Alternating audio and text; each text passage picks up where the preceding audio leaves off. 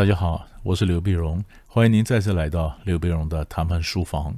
那今天这集呢，我想跟各位聊一下谈判决策的时候的三个元素：资讯、时间、金钱，它们中间的相互关系。当然了，我们讲决策有时候不全是谈判了，我们人生碰到很多的决策哈，那很多的决策其实都考虑到你有没有足够的资讯呢？你有没有足够的时间呢？你有没有足够的金钱呢？这三个交织起来都会影响到你的决策，也甚至决策的品质。我们先讲一下这整个事情的源头啊。那最近呢，当然有个同学跟我聊到说，他在订房网站呢，比如我们到哪里去玩，我在订个旅馆啊，在旅馆的订房网站网网站上面呢，可能有个 offer 啊，比如说，嗯，我今天到三月十五号我要去什么地方去旅行啊，那我就订个旅馆。那订旅馆呢？那么网站上就讲啊，嗯，假设我订个旅馆的这个房价是三千块，啊，那你用三千块来订，那你到三月十五号以前二十四小时之内，你都有权利免费的退房，而且没有任何的罚金，啊，因为嗯，你付足额嘛，比如你三千块啊，虽然它也号称它优惠价格了，反正你付三千块，你在三月十五号前二十四小时之内退房都没有任何罚金。可是今天是三月一号，你现在就下定的话呢，那房租只要两千五百块，但不能退啊，或者退了又罚钱啊，就是说它基本上是不退了，不退的价格嘛。你买这是促销价、快闪的价格，那你买了就不能退了，那就是两千五百块啊，你要不要？于是你面临说，我三月十五号要去旅行，我到那个城市啊，那三月十五号呢？那么今天是三月一号，那我今天马上做决策。那是两千五百块，我拖到三月十五号前二十四小时，那我才最后决定，那是不是确定成型？那就是三千块，在中间的价差五百块，也就是我用五百块买这半个月延后决策的时间，这就是花钱买时间嘛，对不对啊？花钱买时间，你你要不要买？就是你要不要买这时间买延后决策？但是关键就是延后决策对你那么重要吗？你先问为什么不能就决定呢？你说啊，当然很重要。谁晓得公司临时什么状况？谁晓得疫情临时了有什么状况？对不对？所以我还是先订了旅馆，但是嗯，稳扎稳打，到了最后二十四小时再做最后的决定吧。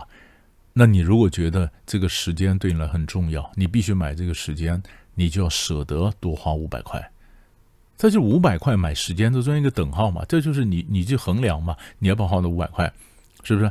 那有些年轻的同学跟我讲说，比如说他先考这个大学考试啊，职考，啊，考试呢考完以后，他想如果放榜了啊，那我就好好的到去玩一下。他选择到到西头啊，好好的玩一下。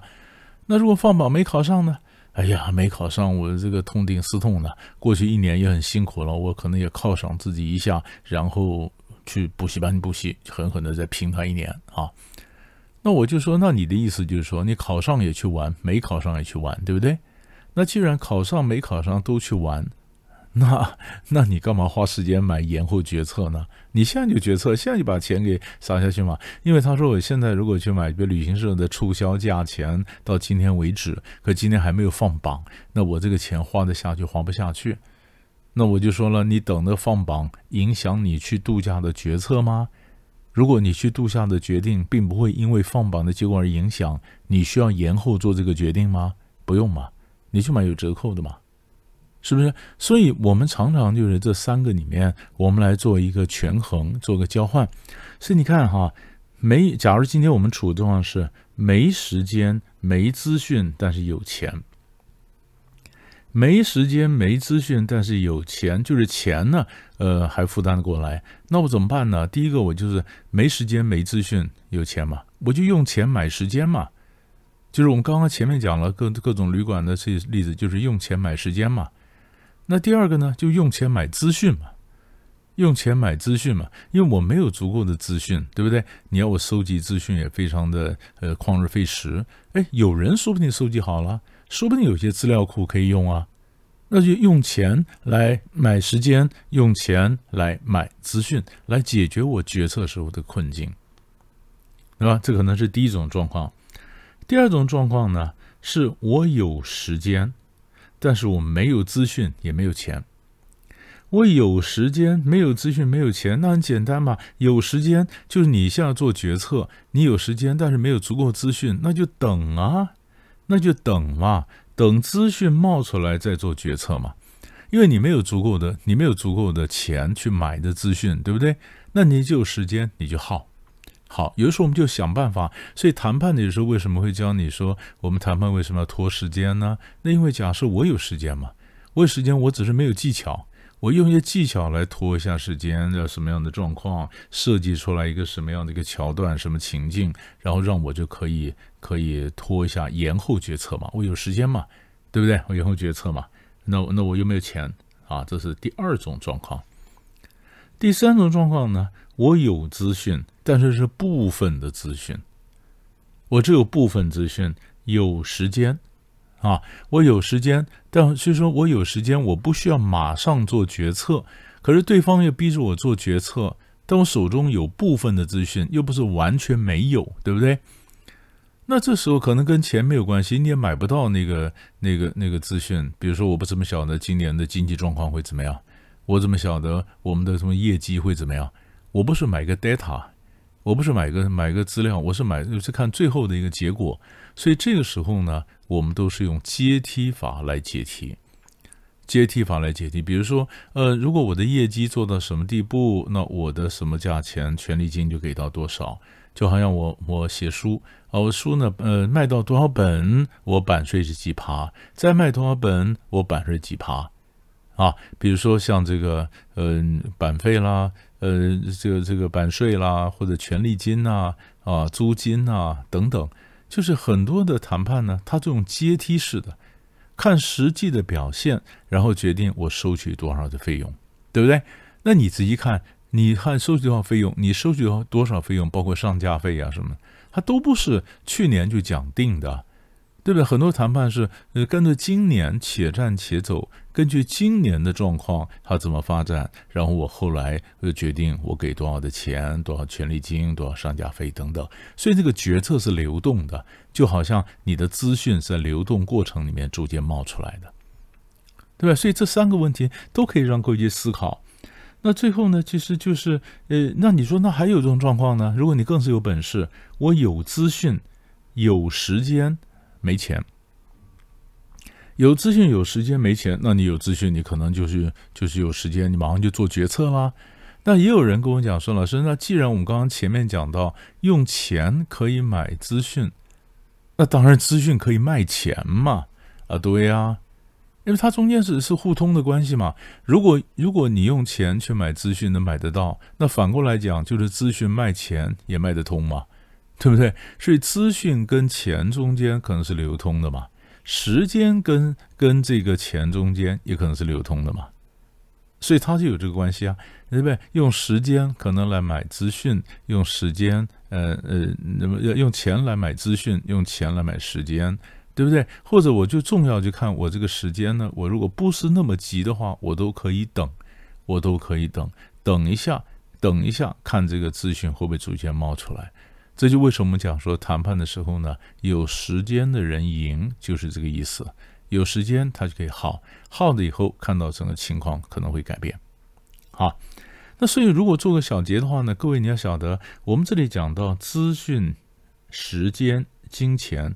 它的性质不太一样，资讯我们讲的有没有？其实没有人有把握，他有百分之百的资讯，对不对？我们说谈判的一个原则呢，就是不完美的资讯，所以资讯不是有没有，而是程度的问题，这是第一个。时间不是有没有，那是认知的问题，认知的问题，你觉得很急迫。你觉得我们现在一定要做决策？你觉得我们现在必须马上决定，是吗？是吗？有的时候事情是你把它想得很紧张，事实上它延后一点决策，并没有什么太大的影响，对不对？就好像我讲说，你考上没考上，你都准备去玩，那其实什么时候决策其实没有什么关系。所以你以为你有时间，或者你以为你没有时间。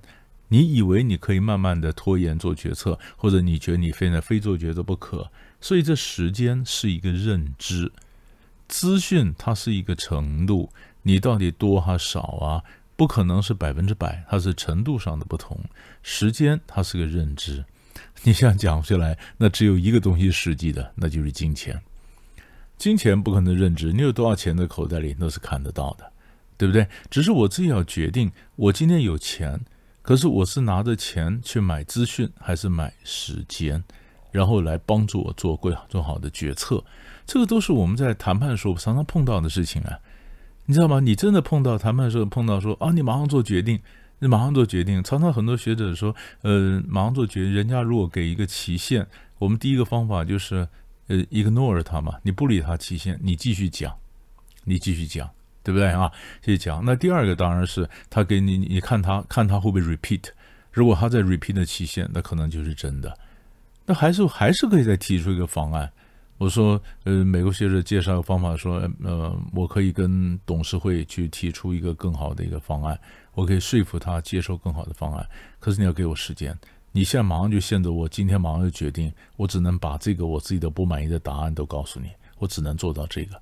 可你要更好的答案的话，你给我点时间，我说服董事会。那我讲这句话什么意思呢？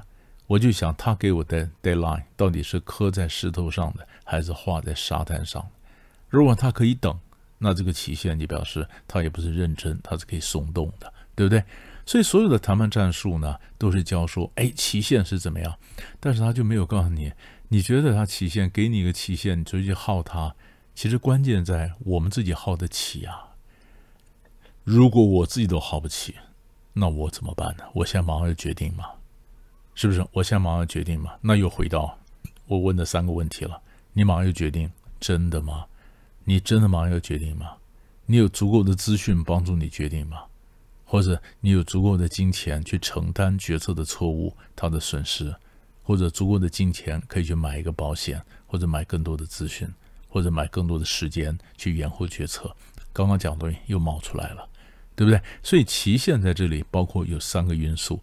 所以我把各位经常你碰到的耳熟能详的、经常习以为常的，那么这三个元素帮你点出来做个整理，然后你听完以后自己想想：资讯、时间、金钱三个元素怎么出现在你的谈判生活中？那你怎么去交换？